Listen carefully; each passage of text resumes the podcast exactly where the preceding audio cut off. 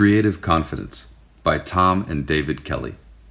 Introduction When you hear the word creativity, what do you think of next? If you are like many people, your mind immediately leaps to artistic endeavors like sculpture, drawing, music, or dance. You may equate creative with artistic. You may believe that architects and designers are paid to be creative thinkers, but CEOs, lawyers, and doctors are not. Or you may feel that being creative is a fixed trait, like having brown eyes. Either you're born with creative genes, or you're not. As brothers who have worked together for 30 years at the forefront of innovation, we have come to see this set of misconceptions as the creativity myth. It is a myth that far too many people share. This book is about the opposite of that myth. It is about what we call creative confidence, and at its foundation is the belief that we are all creative. The truth is, we all have far more creative potential waiting to be tapped. We've helped thousands of companies bring breakthrough ideas to market.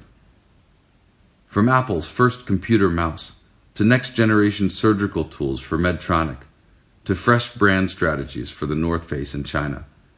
And we've also seen that our methods can produce a new creative mindset in people that can dramatically enhance their lives, whether they work in the fields of medicine, law, business, education, or science. Over the past three decades, we've helped countless individuals nurture their creativity and put it to valuable use.